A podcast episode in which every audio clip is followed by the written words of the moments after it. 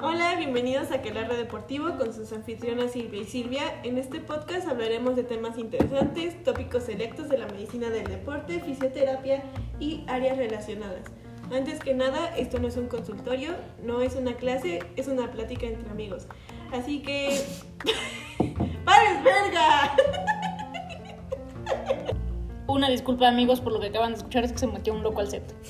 Regresamos después de comerciales.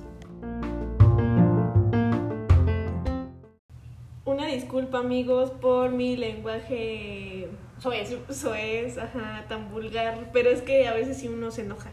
Y bueno, el día de hoy les vamos a traer un tema de alta importancia, ajá, eh, el agua. Agua. Entonces, este, pues sí, principales como puntos a tratar de la importancia del agua, por qué debemos tomar agua.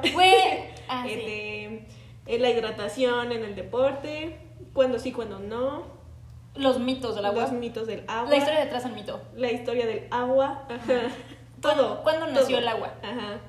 Y los dioses del agua. Tlaloc. Ah, no. Tlaloc, que se llama Tlaloc. Ah.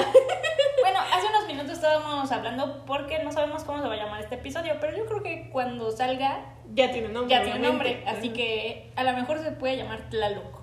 No. Tlaloc, Tlaloc Facts. Sí, ¿verdad? Sí. Bueno, vamos a ver. Tlaloc Facts. O toma más agua glu glu. No. Tlaloc Facts. Bueno, ajá. Y bueno, este tema salió. Y bueno. Y bueno. Y bueno. Bueno, el tema salió porque siempre hay la historia detrás del mito. Ujú. Entonces, esta vez, igual aquí un personaje. Un personaje de mi vida muy chistoso me dijo hace unas semanas que obviamente buscar en Amazon porque esta persona no puede hacerlo que un garrafón para su agua. Pero me dijo, güey, es que ya viste a las Kardashian, o sea, salieron con un garrafón así bien grande. Y yo así de, güey, no tengo ni idea, pero X, le puse así garrafón, agua, Kardashian. Kardashian. No, no es cierto, no puse Kardashian. Eh, Búsquenlo como garrafón agua viral. Así me salió. Sí, bueno, Sí, o sea, sí. pero es que es una madre. O sea, X, yo se lo mando a esta personita, total que lo compra, ¿no? Y cuando lo veo en vivo, o sea, es más grande que su torso. O sea, es una madre, ya sin mame, 3.78 litros. O sea, 4 litros. Redondeado 4 litros. Ajá. O sea, está gigante. Y bueno, entonces por eso dije, verga, creo que hay que hablar del agua. Aparte, es un ser pequeñito. O sea. Es un hobbit. Ajá, está chiquita, delgadita, así. Güey, ya dijiste que es femina. Bueno, chiquite. Chiquito, chiquito. Está chiquite, Ajá. delgadite y así. Entonces, no mames. Creo que ese garrafón pesa más. Sí. Sí, o sea, está, es una pasada. O sea, ahorita lo estábamos viendo y yo me estaba muriendo de la risa. Sí, o sea, estaba más grande que su cabeza, porque aparte se tomó foto y sí es más grande que su cabeza. Pero bueno, entonces, ya hablando acerca del agua y de la importancia, bueno, quizá no haya un factor que tenga un, impar- ah, ah, un impacto tan claro en el rendimiento y en como el estado de hidratación. O sea, no existe una sustancia nutricional que no sea el agua que pueda elevar el riesgo de enfermedad con tanta rapidez. Y El agua constituye la mitad de nuestra masa corporal y permite que se realicen muchas funciones corporales. Por lo contrario, la deshidratación interfiere con las funciones fisiológicas y cuando se extrema o se combina con otros problemas pueden provocar hasta la muerte. Entonces vamos a hablar con acerca de ya se me trabó la lengua, bueno, pero acerca de el mito número uno. 8 vasos de agua Ajá. al día. ¿Será Bonafont. cierto? No, güey, bien culero. Reto Bonafont. Bueno, ¿será es cierto o no es cierto? Y para contestar esto, primero tenemos que hablar acerca de todos los cambios que se han visto, o sea, los cambios culturales en las últimas décadas. Porque antes, o sea, había regiones eh, donde, pues, la, o sea, conseguir agua era bastante difícil, ¿no? Y ahora ya hay regiones donde, o sea, como Estados Unidos, de que el agua de la llave es limpia y tiene un sabor así súper bueno y no necesitas comprar agua, agua, de garrafón. Pero obviamente no es el caso de México, porque aquí, en nuestra familia, hasta para bañar a los recién nacidos, utilizaban agua de garrafón porque no fuera a ser que eh, hubiera restos de humano en la cisterna o lo que sea. Y hasta que el niño cumpla uno o dos años ya le pueden Ajá. ya puede tener agua de la llave. Ajá, como cualquier mortal. Ajá. Mientras tanto con agüita de garrafón. Pero eh, básicamente esas son mamadas, ¿no? y entonces, Literal se lo dijo el pediatra. Los que eran mamadas. sí, o sea, esto literal pasó en nuestra familia. Pero bueno, entonces, si, si vamos a como a rastrear los orígenes de este sabio consejo, guiño guiño, eh, o sea, uno, ni siquiera se sabe de dónde salió este consejo, y dos, como que no hay un sustento científico que demuestre que esto está basado en evidencia, ¿no? Porque, o sea, las, una de las principales críticas a la regla de los ocho besos es que se pasa como por alto la importancia de los alimentos, o sea, o de todos los platos preparados. Y, o sea, por ejemplo, la leche, o el yogur, o la sopita de verdura, Frutita. ajá, la frutita, o todas estas que la neta eh, pueden ser perfectamente adecuados para satisfacer las necesidades diarias de líquidos sin recurrir a una botella de agua. Aunque si hablamos de si es bueno o si es malo, o sea, lo de que eh, ya puedas ir con tu botellita de agua a todos lados, no, o sea, no lo podemos clasificar así, o sea, más bien como que es una parte de la evolución cultural que hubo y pues ya estamos ahorita como que acostumbrados a esto. Y, por ejemplo, con respecto al, al consumo eh, de líquidos, o sea, hay alimentos que tienen un chingo de líquidos, ¿o no, güey? Sí, a huevo. Ajá. Salud. Por ejemplo, ah, sí, por ejemplo, a ver, productos que sean, ah, como si fuera 100 mexicanos dijeron, productos con más de un 80% de agua. ¿Cómo le hago? Ajá. Ajá. Eh, a ver, hay pepino, zanahoria, sandía, avena. No, eso eran tres, ¿no? No, eran como cinco, ¿no? Nunca lo vi, güey. A la yo tampoco, la neta, no, tampoco lo vi. No es cierto. Bueno, este. La leche de soya, bueno. Sí, sí, esos, güey. Ajá, pues obviamente la leche. O sea, esos son los que tienen más contenido, eh, eh, pues, de agua. Y también hay productos que tienen así bajo hasta casi nada. Todo lo que sea quesito, ah, como cuál, güey. Mm, ¿Cuál? ¿Del 15%? ¿O cuál?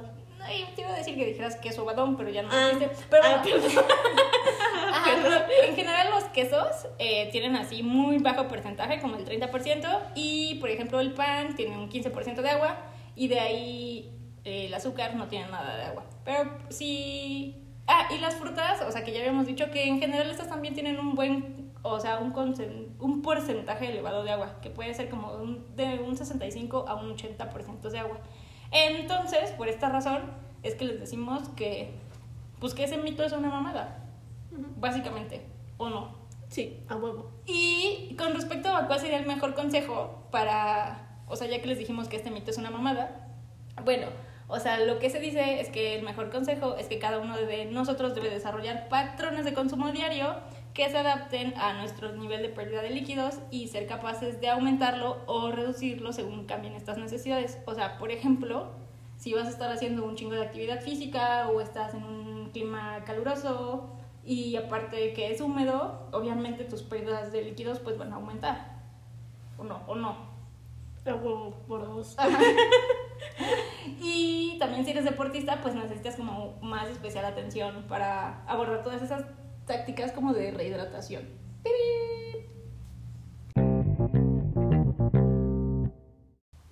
Mito número 2. Por cada taza de café debemos añadir otro vaso de agua en nuestro día. ¿Verdad? ¿True or false? False. Ay, pinche Ay, güey, aquí ya estamos manejando el inglés a Ajá. tope. Y bueno, la buena noticia es que la mala publicidad sobre la cafeína también ha sido desmentida recientemente. Escuchen nuestro capítulo de cafeína. Ah, es verdad, es verdad. Es verdad, es verdad. Bueno, del café. Y bueno, en contra de la creencia popular y de las advertencias incluidas en la revista de los aviones, o sea, o de lo que dijo un influencer mamado sin playera.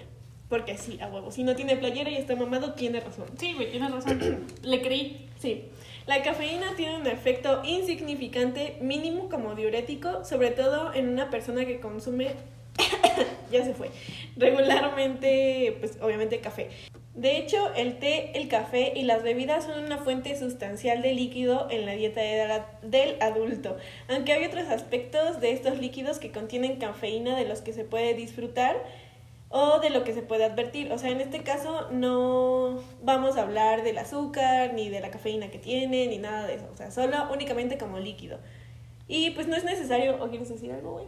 Mm, O sea, sí, de que tienes toda la razón, o sea, de que no estamos, eh, o sea, solo estamos hablando de que es líquido, ¿no?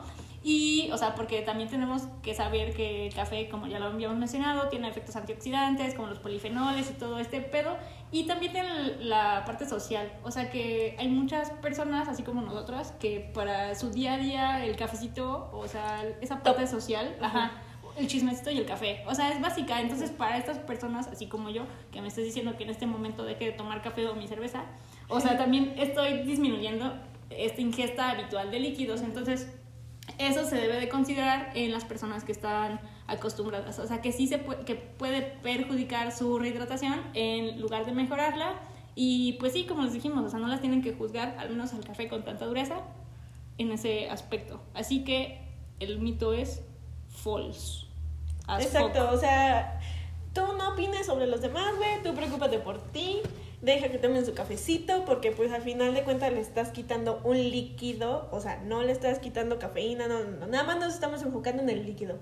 Y pues ya, muchas personas también no lo podrían como que sustituir por agua, o bueno, yo al menos yo no lo podría, así de, ay, yo acabo de terminar de comer, voy a tomar agua.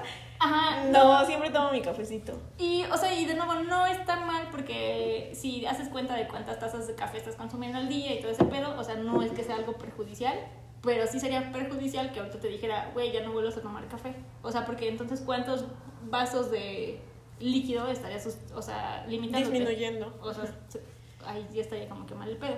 Entonces, no es necesario que se agregue otro vaso de agua por un vaso de café. Exacto. Mito número 3. Necesito llevar mi bote jumbo de 4 litros más grande que mi cara y que mi torso a todos lados. Eh, pues aquí hay varios puntos que debemos de considerar.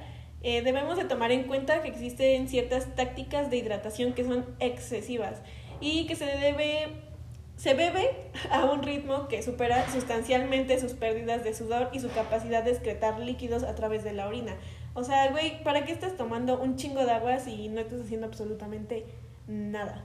Sí, obviamente, si eres un godín y estás tragando verga a un ritmo muy lento, pues no hace falta, ¿no? Y esta ingesta excesiva de líquidos nos puede llevar a algo que se llama liponatremia, o sea, que se den bajas concentraciones de sodio a nivel plasmático, o sea, así como en nuestro cuerpo. Y en- dentro de los factores de riesgo están, o sea, ser una mujer, porque tienen un tamaño corporal menor, entonces también tienen un menor índice de sudoración, este va a ser un pedo, y también que como mujeres eh, bueno, se dice, la literatura dice que acatamos mejor los consejos, pero no lo sé, no lo sé. No lo sé, Rick, parece falso.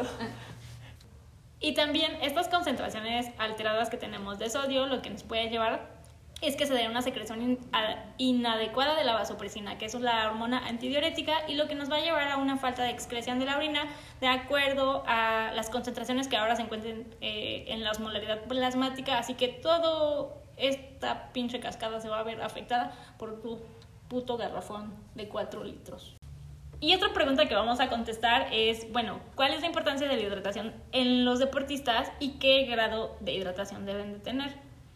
El objetivo de la hidratación es evitar un déficit de líquidos que puedan perjudicar el rendimiento o la salud de nuestro deportista. En este tema nunca ha habido como, bueno, hay como una fuerte controversia entre los científicos, ya que es un poco ético llegar a definir cuando ya tenemos un déficit de líquido como muy Es que- fuerte. Bueno, no, no, no es fuerte. No, o sea, es que haz de cuenta que todos estos, eh, o sea, para definir exactamente un déficit de líquidos no es que puedas poner a un corredor en un laboratorio hasta que se deshidrate y se muera. No, o sea, eh, los ambientes son muy controlados, entonces por eso ha habido como que fuentes de desacuerdo y algunos dicen que tiene efectos diferentes dependiendo del rendimiento, de la capacidad del ejercicio de cada uno y entonces en esto ha habido como que un poco de controversia, pero sí hay otras cosas en las que se ha visto, eh, o sea, un, un consenso, o sea, una opinión de, de la mayoría. Y por ejemplo, es que las alteraciones en el nivel de hidratación cuando se esté realizando ejercicio aeróbico de alta intensidad eh, pueden verse afectadas con, y pueden verse afectadas principalmente en lo que tiene que ver en la potencia, en las tasas de trabajo y puede llegar a presentar carencias mentales, o sea, en todo lo que tenga que ver en la, en la parte de la habilidad y la concentración cuando la deshidratación va a alcanzar aproximadamente un 2% de la masa corporal, que eso ya es eh, riesgoso. La deshidratación también aumenta la, la percepción del esfuerzo, es decir, que te vas a sentir más cansado de la normal. Y este puede significar que el rendimiento puede mantenerse, pero eh, este va a ser a coste, a un coste mayor eh, mental y físico. O sea, te va a costar muchísimo más trabajo desempeñar tu actividad física. Y los efectos de la deshidratación parecen claros cuando el ejercicio se realiza en condiciones de calor. Eh, y entonces en este momento aumenta el déficit de líquidos, entonces mientras más calor o más humedad, entonces te vas a sentir con más pérdida o más cansado o te va a costar más trabajo realizar este, tu ejercicio. Y estos efectos eh, se van a ver disminuidos en condiciones más frías eh, para, pues sí, es más difícil que pierdas líquidos.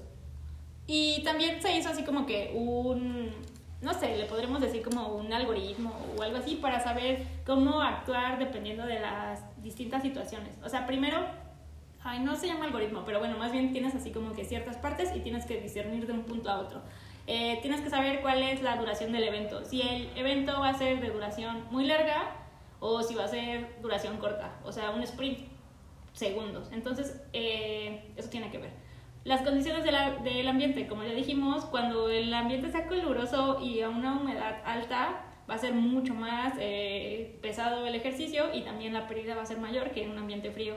Así como la intensidad del ejercicio, cuando el ejercicio es rápido, intenso y además de una larga, de una larga duración, obviamente pues va a ser mayor el coste de, o sea, de, de, agua.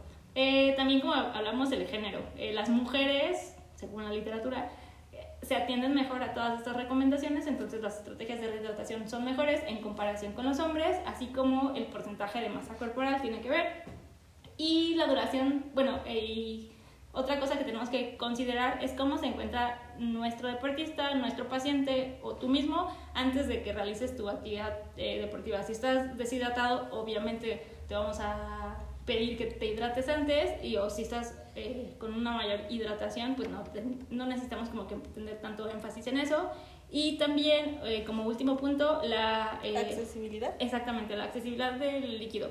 Si es una competencia o si estás haciendo, por ejemplo, algo en lo que te puedas detener y puedas estar tomando líquidos, pues qué bueno, o sea, ahí no va a haber tanto riesgo a la deshidratación. Así estás como que en un partido, deporte o lo que sea, que no tienes como esa accesibilidad a los fluidos. Entonces, cuando sean todas estas partes eh, muy difíciles, como les dijimos, el ejercicio que sea muy intenso, que seas hombre, eh, que estés deshidratado, entonces tenemos que crear estas oportunidades para para encourage al deportista, no me acuerdo cómo se dice, para, mm. bueno, para... Eh, proporcionarle al deportista ajá, decirle, el acceso a los líquidos. Exacto.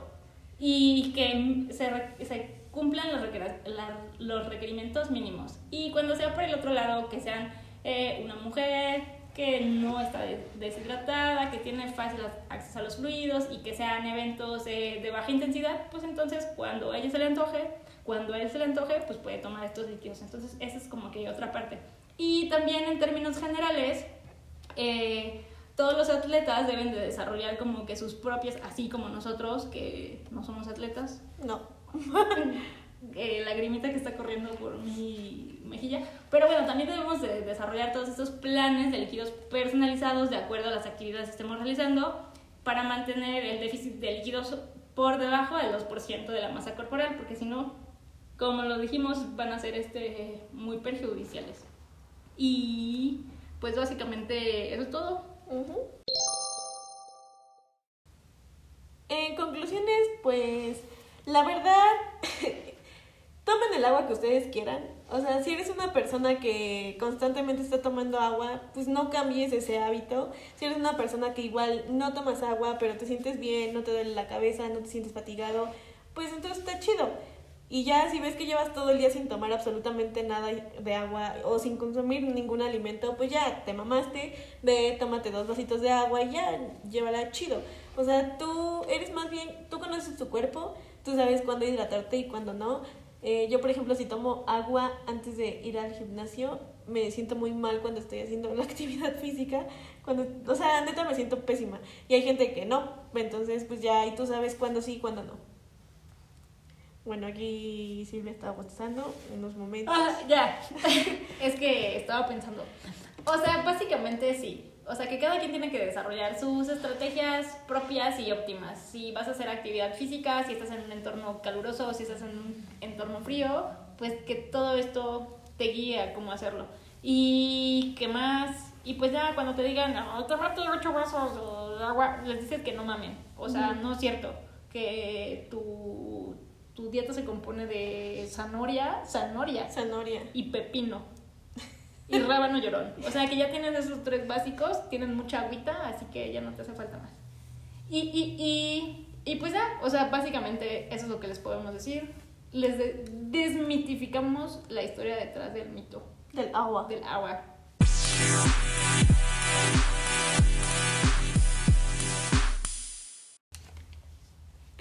Acompañarnos el día de hoy en Aquelarre Deportivo. Stay tuned, los esperamos la próxima semana para tocar otro tema, pues mamalón, ¿no? Bueno, hay del que se nos ocurra. Eh, no van a estar tan mamalón porque no nos han depositado.